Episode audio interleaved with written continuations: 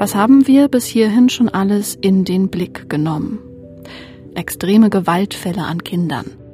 Kinder, die seelisch leiden, traumatisiert sind, die inmitten der Trennung ihrer Eltern zwischen den Stühlen stehen. Und Kinder, die sich bewusst dazu entschließen, den Kontakt zu ihren Eltern oder zu einem Elternteil abzubrechen. Und heute, da schauen wir auf eine junge Frau, die von einem auf den anderen Tag ihre Mutter verloren hat.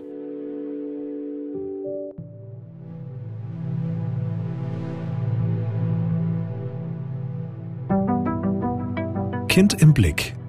Folge 7. Wie es trauert. Kinder ohne Eltern.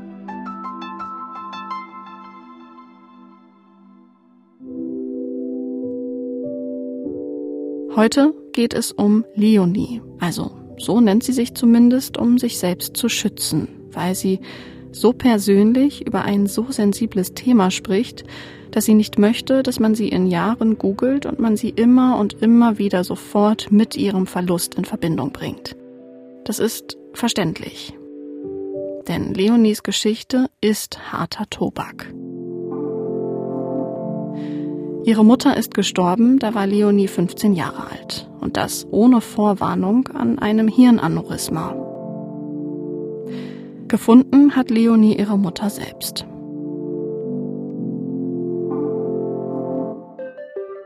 Zu dem Zeitpunkt war ich mir sehr sicher, dass das irgendwie was Kleines war, was dann wieder okay geht, dass äh, die Sanitäter kommen und dann war es irgendwas Banales oder irgendwas Kleines ist passiert und dann sind eine Woche im Krankenhaus, besuchen meine Mutter und dann gehen wir wieder nach Hause. Das war dann aber nicht so. Ihr merkt, das ist kein Thema, über das man mal ebenso spricht. Und dass Leonie das heute, drei Jahre nach dem Tod ihrer Mutter, so offen kann, das liegt daran, dass sie sich ihrer Trauer intensiv gestellt hat, auch in einer sogenannten Trauergruppe, mitten in Hamburg, im Zentrum für Kinder und Jugendliche in Trauer von der Diakonie.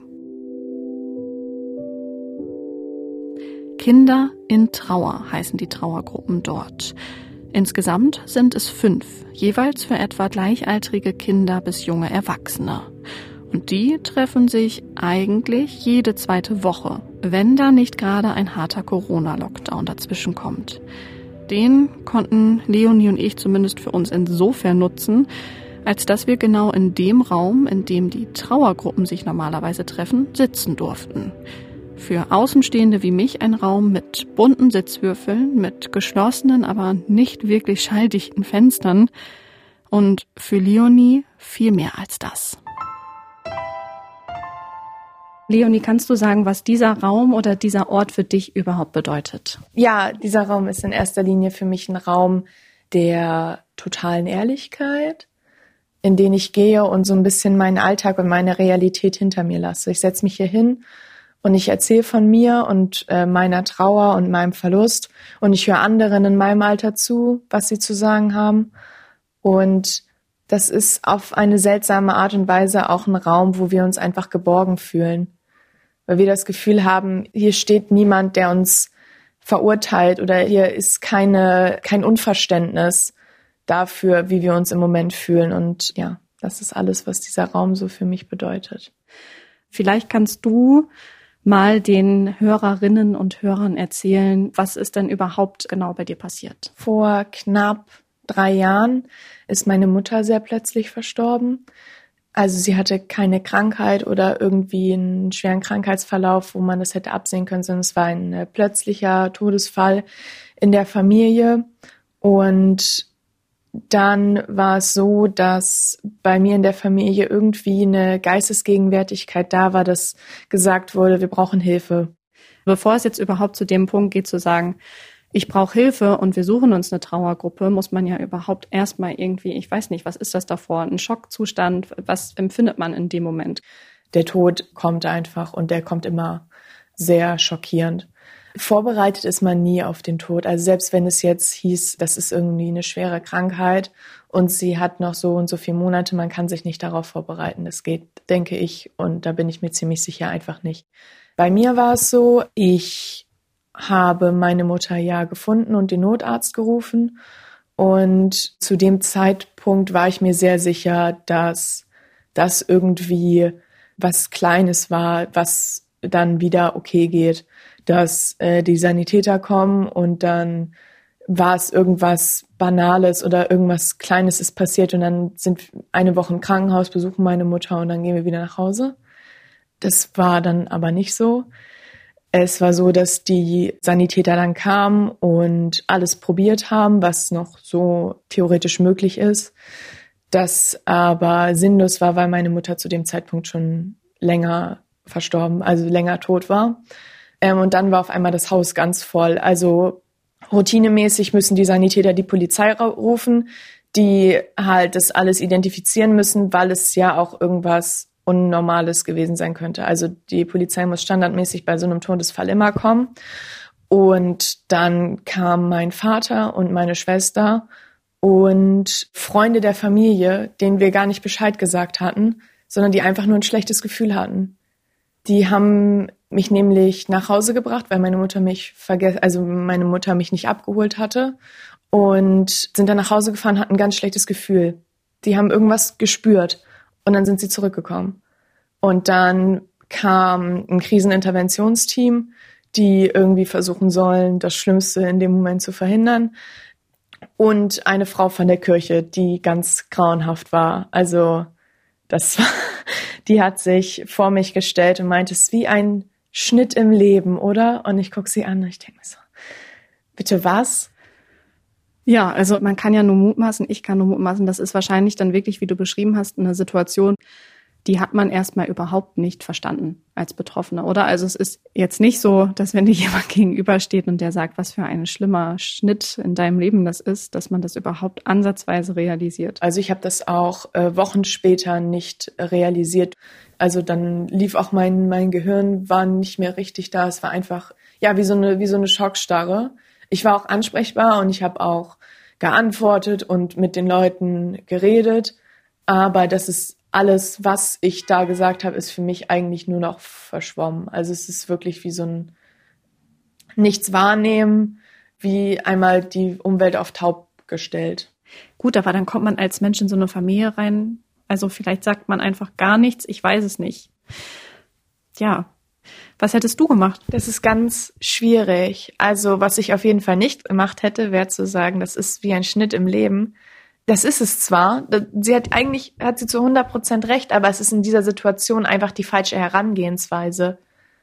So ein Satz sollte erst viel später irgendwie fallen, wenn man sich des Ganzen bewusst ist. Also du warst 15 und es ist gerade an dem Tag passiert und du kannst es überhaupt nicht einordnen.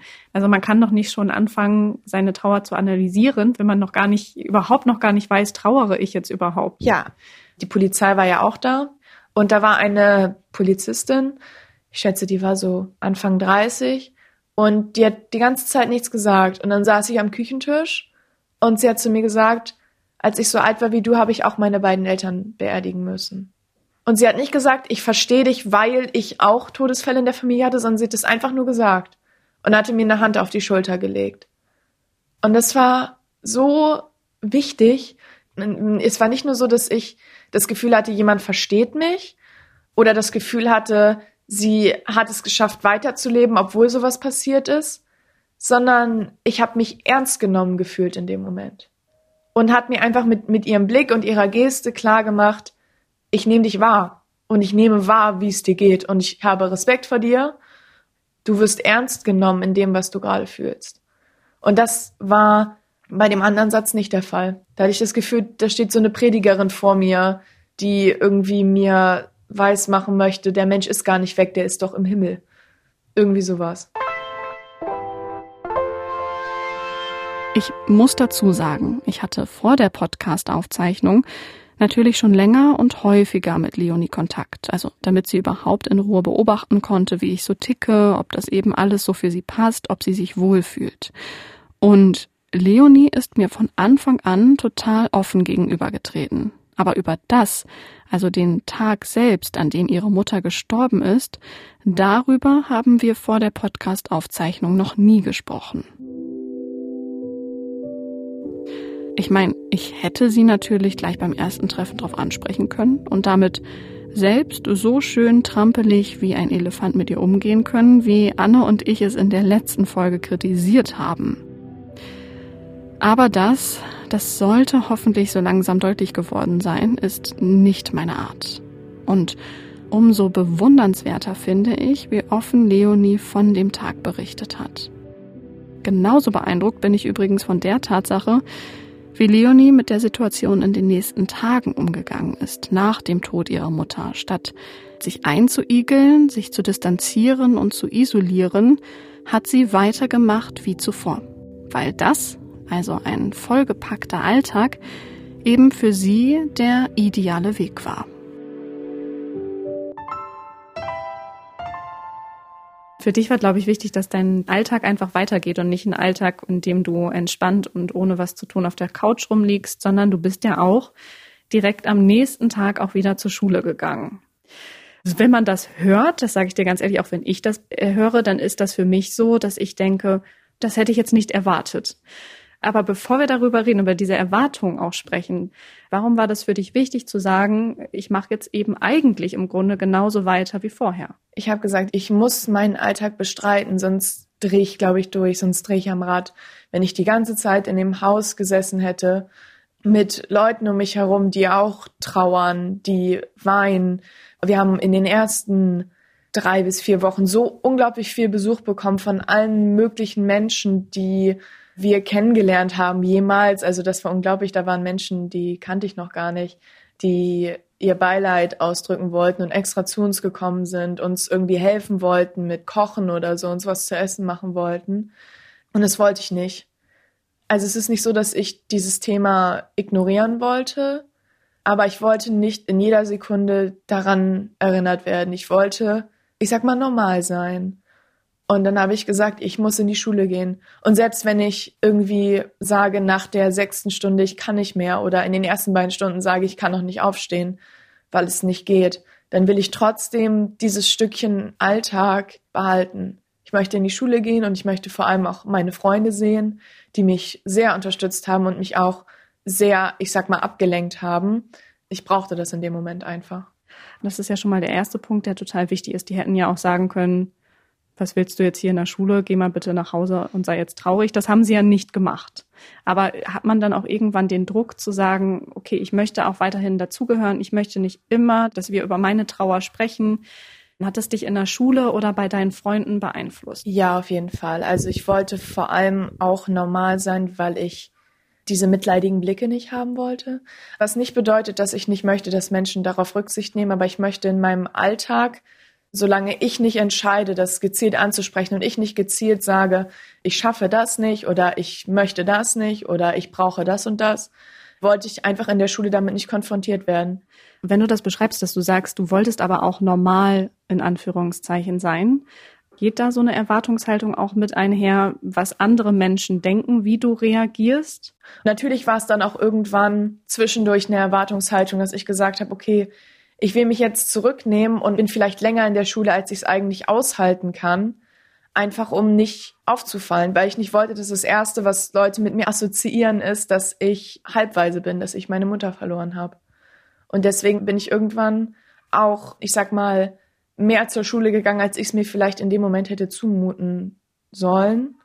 Aber dann habe ich auch die Kurve gekriegt und irgendwann gesagt, okay, jetzt mache ich nur das, was ich möchte. Und ich muss auch ganz ehrlich sagen, mit der Zeit ging das Mitleid auch einfach weg. Also so ein paar Wochen nach der Beerdigung war es eigentlich so, dass wenig Thema war, dass die Lehrer nicht mehr gefragt haben, wie es mir geht, dass die Lehrer nicht mehr gefragt haben, ob ich Unterstützung in irgendwelchen Fächern brauche. Das ging relativ schnell weg. Das hat mir natürlich den Schulalltag leichter gemacht, war aber gleichzeitig auch ein bisschen verletzend natürlich.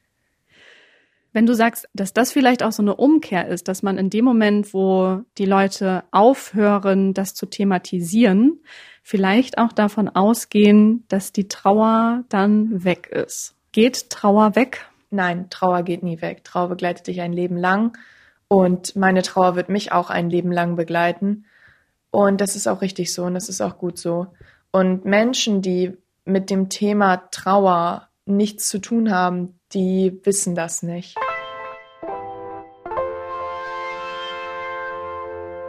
Das, was Leonie beschreibt, muss für sie ein permanenter Zwiespalt gewesen sein. Auf der einen Seite wollte sie mit 15 Jahren natürlich dazugehören und nicht immer und sofort den Stempel aufgedrückt bekommen, dass sie diejenige ist, die ja ihre Mutter verloren hat. Aber auf der anderen Seite ging und geht ihre Trauer, wie sie gesagt hat, eben nicht einfach so wieder weg. Auch oder gerade dann nicht, wenn sie sich im Alltag die ganze Zeit über versucht abzulenken. Sich ihrer Trauer zu stellen, zu lernen, mit ihr umzugehen für den Rest ihres Lebens, das sagt sie heute, ist das Ziel. Nur wie soll das funktionieren, wenn die Person, denen sie am nächsten steht, selbst mit ihrer Trauer beschäftigt sind? Ihr Vater, ihre große Schwester. Da war es für Leonie unglaublich wichtig, mit denen zu sprechen, die nicht dieselbe Person verloren haben, dafür aber ebenfalls ein Elternteil. Und auch noch in etwa in dem gleichen Alter sind. Denn Jugendliche trauern nun einmal anders als Erwachsene. Wie ist das mit der eigenen Familie? Also da ist ja bestimmt auch die Hoffnung da, dass man sagt, ich wünsche mir, dass du weniger trauerst und wie viel Trauer von mir kann ich dir überhaupt zumuten? Ja, also meine Familie hat mich sehr unterstützt, aber es ist immer noch trotzdem so, dass jeder Mensch individuell trauert und es gerade einen großen Unterschied zwischen Jugendtrauer und Erwachsenentrauer gibt. Und deswegen war es so, dass ich es mit meiner Trauer bei mir in der Familie nicht immer leicht hatte, weil meine restliche Familie ist sofort zu Hause geblieben, die haben den ganzen Tag zu Hause verbracht. Ich war die Einzige, die gesagt hat, ich brauche meinen Alltag.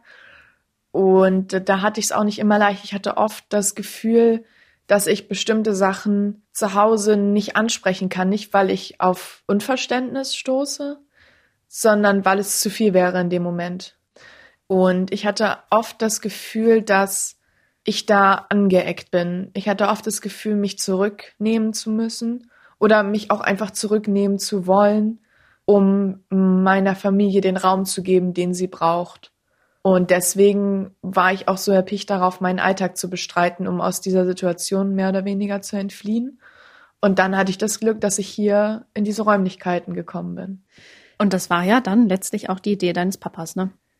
Ich habe da mit meinem Vater tatsächlich vor ein paar Tagen drüber gesprochen, wie er da auf die Idee gekommen ist durch Zufall. Und er meinte, es ist wie so ein Geistesblitz gewesen, dass er einfach in seinem Kopf ist das aufgetaucht, dass er dachte, wir, wir brauchen irgendwas. Und dann hat mein Vater sich informiert. Ne, ich denke, es ist das Internet gewesen. Dieses ominöse Internet. Dieses ominöse Internet, wo es so viele Informationen gibt. und hat das hier gefunden.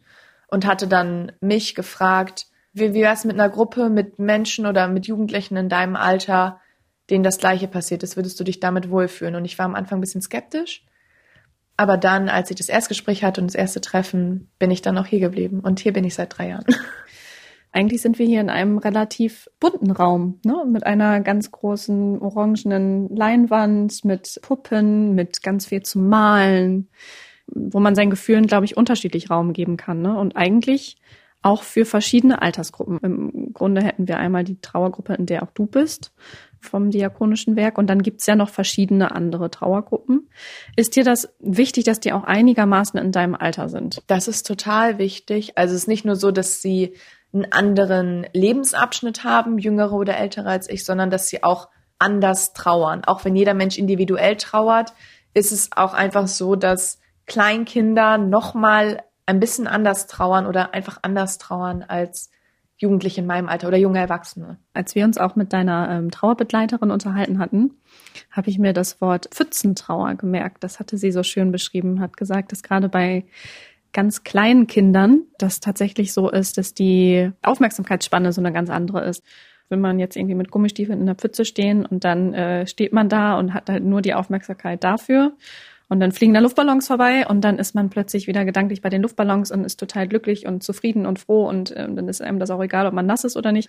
Diese Pfützentrauer ist wie so in die Pfütze reinspringen und dann wieder rausspringen. Also das Kind hüpft einmal rein, freut sich übers Wasser und dann ist es direkt wieder raus. Also kleinere Kinder sind tatsächlich so, dass sie in einem Moment so traurig sind und dann weinen müssen oder überhaupt nicht mehr äh, den Herz zerreißen, schlurzen, was auch immer, dann sehen die, da fliegt irgendwas vorbei oder der Luftballon ist eine gute Sache. Dann fliegt ein Luftballon vorbei und dann ist sofort, Tränen sind weg und weiter geht's. Und äh, Jugendliche, das kann man natürlich nicht verallgemeinern, aber was ich so für mich, das äh, behaupte ich jetzt mal, beobachtet habe, Jugendliche versuchen schnell in ihren Alltag wiederzukommen. Die versuchen schnell wieder normal zu sein und wollen sich zumindest im Alltag nicht so sehr mit der Trauer beschäftigen. Das machen sie lieber privat bei sich. Das macht es natürlich auch einfach, das zu ignorieren und zu sagen, das Kind ist ja gar nicht mehr traurig. Und das stößt bei vielen Erwachsenen auf Unverständnis. Erwachsene, die sich mit dem Thema nicht auskennen oder mit dem Thema einfach nichts zu tun haben, denken, das Kind hat sofort aufgehört zu weinen oder die machen den Alltag ganz normal. Das schränkt sie ja gar nicht ein. Die verhalten sich ja gar nicht anders. Die verhalten sich schon anders, nur das sehen die wenigsten. Es stößt auch auf Unverständnis bei den Erwachsenen, die mit Trauer zu tun haben. Das nehme ich so wahr, Erwachsene sehr intensiv trauern. Also mit intensiv meine ich tatsächlich, dass sie das im Alltag ganz deutlich zeigen. Und wenn sie trauern, dann sind sie da auch nicht mehr rauszuholen. Die wachen morgens auf und denken daran, dass ihr zum Beispiel Ehepartner nicht mehr da ist. Und dann sind sie traurig und den ganzen Tag lang. Und da kann man sie auch nicht wieder rausholen. Und dann ist es natürlich für diejenigen in dem Moment komisch zu sehen, ich stehe da, bin morgens aufgewacht, habe mich fertig gemacht, bin dann losgezogen und zeige keine Anzeichen von irgendwelcher Traueremotion oder so, sondern mache einfach meinen Alltag. Das ist nicht immer ganz einfach. Und das zu akzeptieren, auch für mich in die andere Richtung zu akzeptieren, dass derjenige dann traurig ist und ich da erstmal nichts machen kann, das ist auch nicht so einfach. Ja, und irgendwie, ja, ist es, glaube ich, beides. Die eine Seite muss die andere Seite respektieren, ne? Und da ist auch die Frage, wie viel kannst du Kindern überhaupt zumuten? Müssen die jetzt alle anderen verstehen? Können die das überhaupt? Und ist es dann nicht gerade die Aufgabe derjenigen, die älter sind, die erwachsen sind, zu sagen, also ich befasse mich jetzt damit, wie du trauerst. Ja, ich versuche, eigentlich ist es doch das, ich versuche dir da deine Zeit einzuräumen, die du brauchst. Total. Also diesem, der Respekt vor trauernden Kindern, diese Akzeptanz und auch das Ernstnehmen, dass die Trauer ernst genommen wird, das ist ganz wichtig. Aber dass die Eltern auch trauern, das wird oft vergessen. Natürlich sind die Eltern für Kinder verantwortlich. Und natürlich ist auch so eine Art Erwartungshaltung, auch von mir gegenüber meinem Vater, dass ich möchte, dass er auf mich aufpasst. Aber diese Menschen trauern auch. Und es ist einfach eine besondere Situation, wo so eine gegenseitige Rücksicht gefragt ist. Aber was auf jeden Fall sehr wichtig ist, ist, dass jede Art von Trauer, egal ob sie von einem Fünfjährigen, von einem Achtjährigen, von einer Zehnjährigen, von einer 15-Jährigen oder von mir als 18-Jährigen kommt, ist ernst zu nehmen und ist zu jedem Zeitpunkt ernst zu nehmen. Und nur weil das Kind fünf Jahre alt ist, heißt es nicht, dass man sagen kann, ja, das Kind äh, versteht noch nichts davon, das weint jetzt, ja, Kinder weinen oft, das passiert nun mal. Nein, die Kinder, die leiden auch. Nur sie, sie zeigen es anders.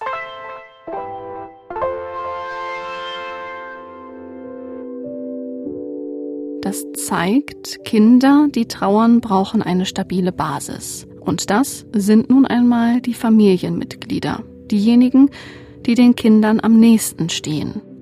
Nur dadurch, dass Leonies Vater trotz seiner eigenen Trauer die Initiative ergriffen und sich um seine Tochter gekümmert hat, war Leonie überhaupt erst in der Lage, ihre Trauer anzugehen. Außerhalb der Familie, aber mit Menschen, auf die sie familiär bedingt keine Rücksicht zu nehmen braucht. Und die sie, und das ist entscheidend, verstehen. Nur, was ist mit denen, die nicht wissen können, wie Leonie sich fühlt? Freunde, die Gesangslehrerin, die Theatergruppe, wie sollten und müssten die reagieren? So, dass Leonie sich ernst genommen fühlt. Das erhofft sie sich zumindest. Im Grunde geht's heute ja auch um Hoffnung. Also so ein bisschen. Was erhofft man sich von dir? Was erhoffst du dir? Gibt es da irgendwas, wo du vielleicht auch, ja, wenn es darum geht, auch so die Gesellschaft zu sensibilisieren, diejenigen zu sensibilisieren, die das hören und die das eben nicht erlebt haben, irgendwas sagen könntest, wo du sagst, vielleicht muss man das nicht unbedingt jemandem sagen, der seine Mutter verloren hat. Man kann nicht so sagen, es gibt diese Liste an Sätzen, die man nicht sagen soll. Weil was ich zum Beispiel nicht möchte, ist, wenn Leute mich mit Samthandschuhen anfassen oder mir sagen, ich bin für dich da, ich mache alles für dich, du kannst immer zu mir kommen. Das gefällt mir nicht so gut, aber anderen vielleicht. Aber ich glaube, wenn ich mich auf einen Satz beschränken müsste, wo ich sage, das bitte niemals zu jemandem sagen, der trauert, der seine Mutter verloren hat, seinen Papa, wen auch immer, ich verstehe dich oder ich weiß, wie du dich fühlst. Weil das wissen nur ganz, ganz wenige Menschen, nämlich die, die auch so einen Verlust hatten. Und in dem Moment, wo jemand zu mir sagt, ich verstehe dich oder ich weiß, wie du dich fühlst und ich genau weiß, das tust du nicht, ist es wie eine Beleidigung für mich. Was ist etwas, wo du sagst, das kann eigentlich jeder, der dir begegnet und der auch von deiner Geschichte erfährt, was kann eigentlich jeder oder jede tun? Ich sag mal, das Richtige zu sagen und zu tun ist schwierig, aber was ich mir auf jeden Fall wünschen möchte, ist ernst genommen zu werden. Das richtige Tun und Sagen, das ist nicht einfach zu machen oder intuitiv für den Menschen in dem Moment zu machen, aber was man auf jeden Fall immer tun kann, ist einfach nachfragen. Zu sagen, brauchst du was? Oder möchtest du vielleicht lieber alleine sein? Kann ich irgendwas für dich tun? Vielleicht möchte man in dem Moment jemand, der die Klappe hält, sag ich mal, und einfach vielleicht nur zuhört und dazu gar nichts sagt. Oder vielleicht möchte man allein sein. Sowas zum Beispiel. Also einfach nachfragen. Das ist immer besser, als irgendwas zu sagen, was im Endeffekt da hinten an diesem bemalten Plakat endet, nämlich die Sätze, die wir gehört haben, die uns einfach nur verletzt haben. Dafür muss ich mich ordentlich umdrehen. Oh, und auch noch aufstehen. Genau, und darauf stehen dann eben solche Sachen wie, du willst nur Aufmerksamkeit. Zum Beispiel. Das Leben geht weiter, ist auch ein Spruch, der hier steht. Wenn es solche Sprüche gegeben hat, dann ja wahrscheinlich nicht von deinen besten Freunden, würde ich mal kurz behaupten. Sowohl als auch. Okay, wenn das sowohl als auch der Fall ist, gab es dann für dich auch Situationen, wo du gesagt hast, okay, ich, es klingt so blöd, aber ich sortiere jetzt tatsächlich einfach aus? Ja. Den Satz, es gibt noch andere Leute mit Problemen, die sind schlimmer als deine. Das kam von meinem ehemaligen besten Freund. Ehemalig, weil danach habe ich diesen Menschen komplett aus meinem Leben gestrichen, weil das ein Satz war, der mich so verletzt hat. Also nur weil jemand vor mir steht und sagt, meine Eltern haben sich getrennt und ich leide darunter, werde ich nicht da mich hinstellen und sagen, ja, sei froh, du hast wenigstens noch beide Eltern, sondern ich werde denjenigen ernst nehmen. Und das ist in dem Moment nicht passiert. Und dann habe ich tatsächlich Freunde aussortiert.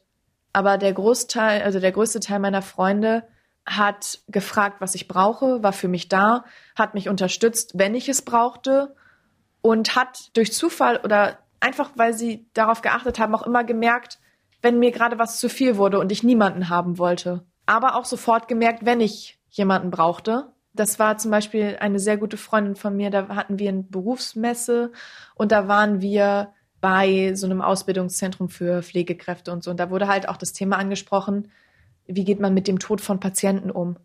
Und als das angesprochen wurde, hatte ich sofort einen Freeze. Also ich war sofort weg. Der hat mir so im Boden und Füßen weggerissen.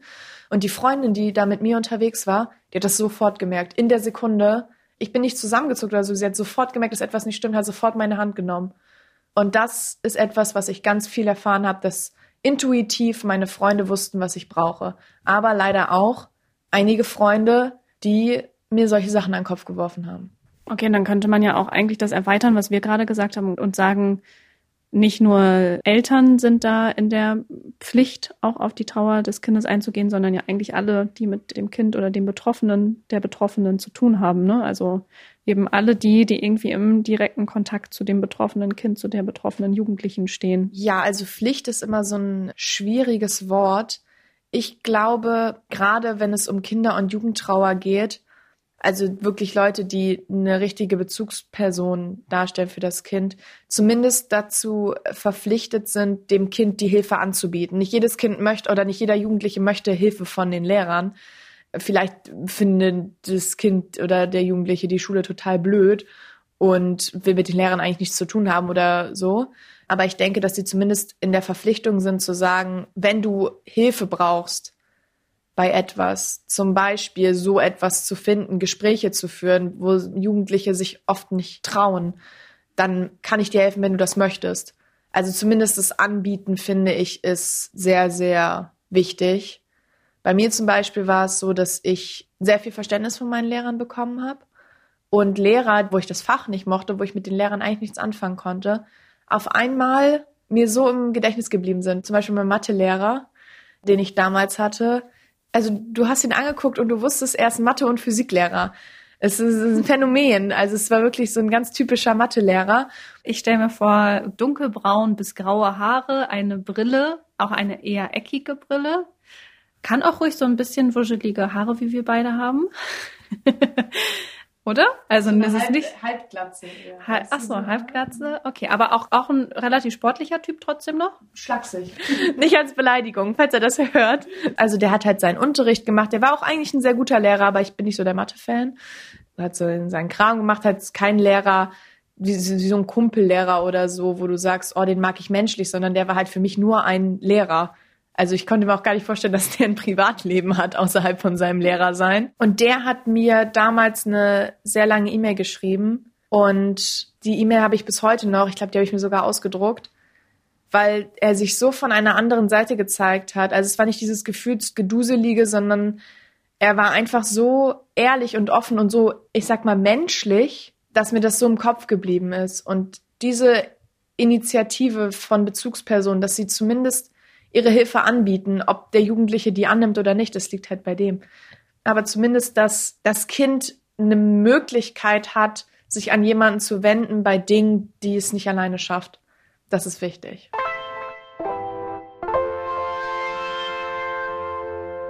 Wir halten also fest. Ein Kind, das die eigene Mutter oder den eigenen Vater verloren hat, ist darauf angewiesen, dass die Menschen, die im direkten Kontakt zum Kind oder zur Jugendlichen stehen, signalisieren, wenn was ist, ich bin für dich da. Wenn du was auch immer machen möchtest, das dir in deiner Trauer hilft, dann bist du nicht alleine. Und das ist kein Angebot, das übermorgen seine Gültigkeit verliert, nur weil du mal einen richtig guten Tag hattest, weil du richtig gut gelaunt warst, weil ich deshalb davon ausgehe, dass du eben nicht mehr trauerst, sondern dieses Angebot gilt einfach so lange, wie du es möchtest.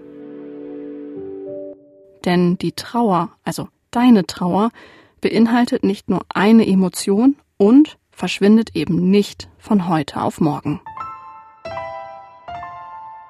Trauer ist immer da, aber sie ist nicht immer gleich stark da und sie sieht auch nicht immer gleich aus.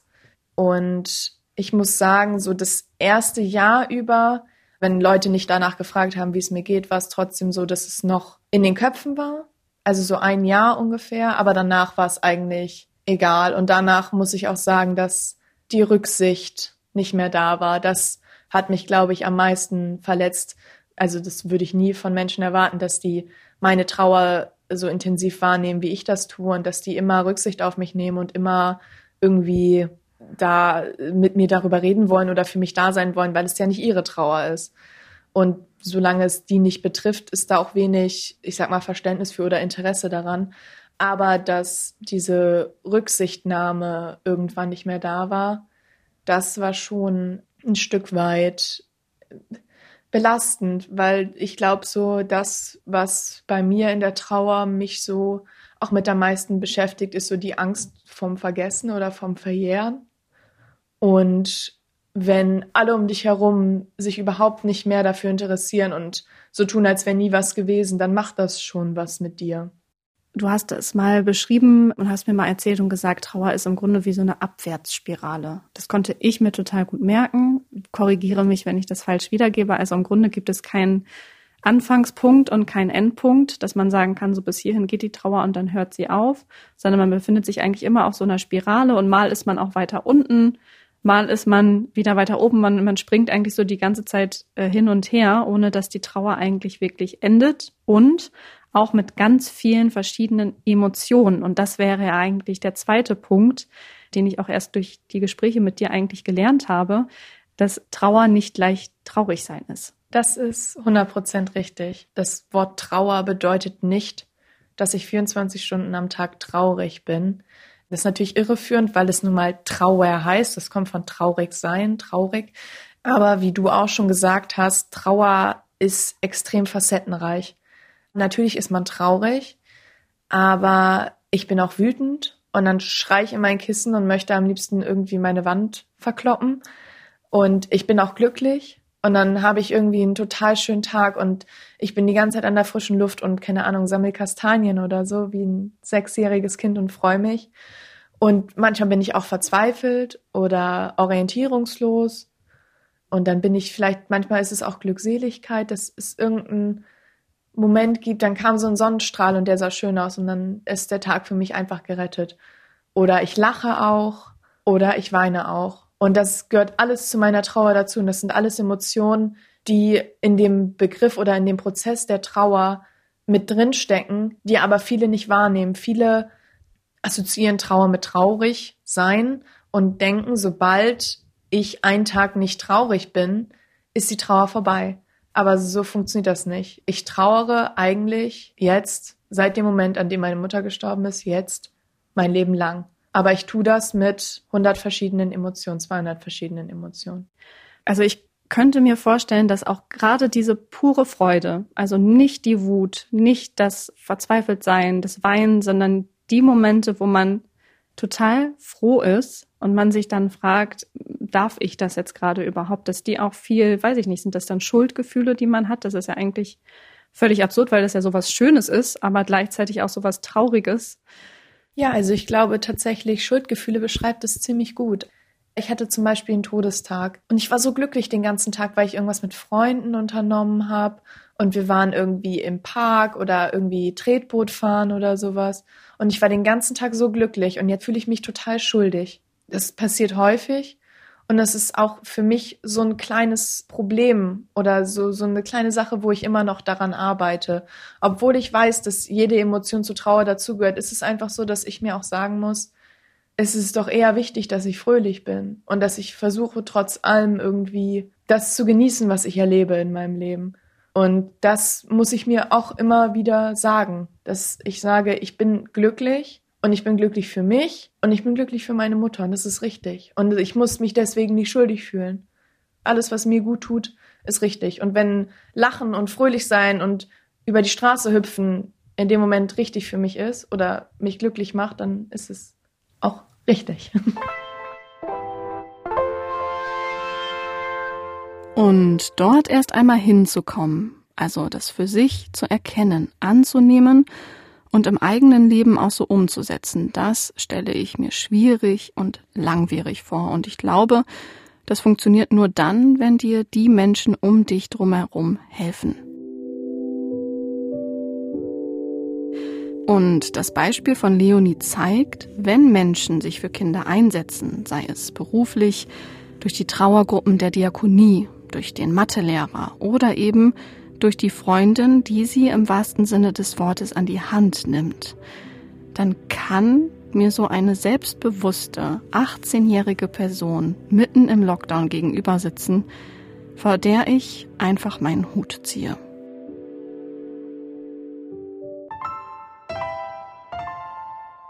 Wir hätten ja auch ganz klischeehaft sagen können, wir treffen uns an irgendeinem Ort, der dich mit deiner Mutter verbindet. Wir haben ja heute auch schon über Lehrerklischees gesprochen, dann können wir auch darüber gut sprechen. Ist das auch so ein Laiendenken, dass man denkt, man geht jetzt an einen Ort und erinnert sich ganz bewusst, dieses bewusste Erinnern? Hast du das noch? Ja, auf jeden Fall. Also es gibt immer Orte, die mich an Momente erinnern oder manchmal auch bestimmte Begriffe. Meine Mutter hat mich zum Beispiel mal Feger genannt. Und wenn mich dann jemand zum Beispiel gefragt hat, kannst du mal den Feger holen oder so, dann hatte ich so ein kurzen Moment der Erinnerung. Also es gibt auch diese Momente, dass ich irgendwo stehe oder irgendwas höre oder irgendwas rieche zum Beispiel. Aber es gibt auch Tage, wo ich das Gefühl habe, sie ist ständig in meinem Kopf. Und ich habe durch diese Gruppe auch einfach gelernt, dass ich über bestimmte Erinnerungen lächle. Natürlich machen mich bestimmte Erinnerungen auch unglaublich traurig und ich weine dann. Aber bestimmte Erinnerungen, da lächle ich dann. Und ich glaube, das Wichtigste, was ich hier auch einfach gelernt habe, ist, und was ich auch gerne an alle Menschen da draußen weitertrage und auch an alle Menschen, die vielleicht selber mit Verlust zu kämpfen haben, die sich das anhören. Trauer ist nicht das Problem, Trauer ist die Lösung. Im Grunde, Leonie sitzt mir heute, das Ganze ist jetzt, sagen wir mal, drei Jahre her, eine stabile, selbstbewusste junge Frau gegenüber, die in der Lage ist, über all das zu sprechen. Ich habe viel gelernt durch diese Gruppe einfach. Und ich werde noch ganz viel lernen. Ich habe ja noch mein ganzes Leben vor mir und darauf freue ich mich auch. Und das ist so das Wichtigste, glaube ich, was ich hier gelernt habe. Ich freue mich auf mein Leben.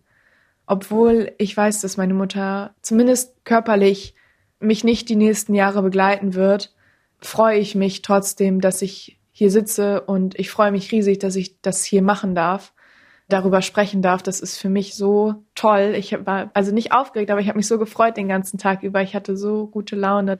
Wenn man diese Hoffnung nochmal aufgreift. Ich meine, du siehst dich jetzt gerade nicht. Wenn man dich ansieht, dann ist das einfach ein schönes Gefühl, weil ich nicht das Gefühl habe, ich gehe jetzt nach Hause und habe Sorge, dass du heute Nacht nicht schlafen kannst, sondern ich habe eher das Gefühl, du bist total aufgeräumt. Und das ist für mich persönlich was ganz Schönes. Wie ist das für dich persönlich? Hättest du das tatsächlich gedacht vor drei Jahren, vor zwei Jahren, vor einem Jahr? Hättest du gedacht, dass du heute so mit mir hier sitzen kannst? Nein, das hätte ich mir niemals denken können, dass ich hier so sitze, wie ich es heute tue. Dass ich so zufrieden bin, wie ich es jetzt bin. Natürlich bin ich immer noch traurig und ich leide auch jeden Tag darunter, dass meine Mutter nicht mehr da ist. Meine Trauer begleitet mich mein Leben lang, aber jetzt auf die letzten drei Jahre zurückgeblickt, war es ein sehr langer Weg und es wird auch noch ein sehr langer Weg bleiben. Er war sehr steinig, genau. Es gab genauso viele Hochs wie Tiefs, aber ich sehe trotzdem die Lichtblicke, die mir mein Leben gibt. Vor drei Jahren, an dem Tag, an dem meine Mutter verstorben ist, hätte ich nicht gedacht, dass ich lachen kann. Und vor zwei Jahren hätte ich nicht gedacht, dass ich hier sitzen kann und über das sprechen kann, was passiert ist. Und vor einem Jahr hätte ich nie gedacht, dass ich mein Abitur machen kann, so wie ich es gemacht habe, ohne meine Mutter, ohne dass ich da zusammenbreche, weil ich so einen wichtigen Schritt in meinem Leben alleine gehen muss. Also natürlich nicht ganz alleine, aber in dem Fall ohne den wichtigsten Teil meines Lebens. Das hätte ich mir niemals erträumen lassen. Und deswegen bin ich auch so dankbar hier diesem diakonischen Zentrum, dieser Trauergruppe und auch dankbar meiner Familie gegenüber, weil ich, egal was ich getan habe, unterstützt wurde. Und ich weiß auch, dass ich weiterhin unterstützt werde. Und ich weiß auch, dass auch noch mehr Tiefs kommen werden in Zukunft. Aber ich weiß auch, dass wieder Hochs kommen. Und ich habe einfach Dinge gelernt und, und Dinge für mich realisiert, die es für mich einfacher machen, jeden Tag zu lächeln. Dieser Satz ist für mich schöner als jede Verabschiedung. Dabei sind wir genau an dieser Stelle angekommen, am Verabschieden, am dieser Podcast ist erst einmal vorbei.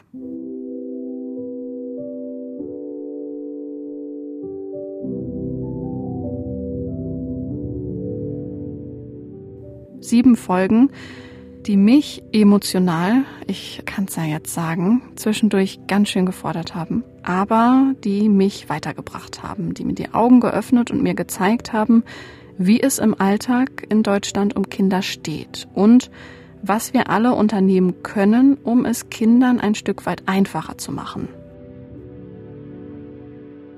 Im Grunde läuft es doch immer wieder auf das Gleiche hinaus. Kinder möchten ernst genommen und respektiert werden. Das können sie vielleicht nicht so artikulieren. Das sorgt vielleicht stattdessen dafür, dass sie ihre Emotionen ungefiltert raushauen, beispielsweise in einer Brennpunktschule. Aber dass die Verhaltensauffälligkeiten nur Symptome sind und nicht die Ursachen und dass es unfassbar lange dauert, an diese heranzukommen, das ist hoffentlich deutlich geworden. Also Kinder brauchen Zeit und es braucht Hilfe von außen und im Idealfall Bezugspersonen, die in der Lage sind, ihr eigenes Verhalten zu reflektieren. In Trennungssituationen, in Alltagssituationen. Sich selbst kritisch hinterfragen. Für die Kinder, für das eigene Kind. Darum geht es. Und ich würde mal behaupten, wenn ihr alle sieben Podcast-Folgen gehört habt, könnt ihr gar nicht anders, als die eine oder andere Situation auf euer Leben zu übertragen. Und sei es nur, weil auch ihr eine der Alltagssituationen so oder so ähnlich miterlebt und danach gedacht habt, hätte ich mich mal mehr auf das Kind konzentriert. Und wenn das, das darüber nachdenken und das im Nachhinein anders handeln dieser Podcast geschafft hat, also euren Blick auf das Kind geschärft hat, dann ist unser Ziel bereits erreicht. Weil nur wenn wir das gesamtgesellschaftlich angehen, uns dem Respekt, den jedes Kind verdient, stellen, nur dann können wir auch den Satz aufgreifen und sagen, Kinder sind unsere Zukunft und haben das Recht auf eine selbstbestimmte Zukunft. Für mich bleibt an dieser Stelle nur ein Danke loszuwerden, dass ich das Thema hier in so einer Breite umsetzen und angehen durfte. Und ich bin mal gespannt, welche Idee mir nach meinem Mutterschutz im Kopf rumschwirrt wobei ich eine bereits hätte. Aber erinnert Annes, wie der Ostfriese sagt, oder die Ostfriesin, und das heißt nichts anderes als eins nach dem anderen. Und als erstes wünsche ich euch offene Augen und den Mut hinzusehen.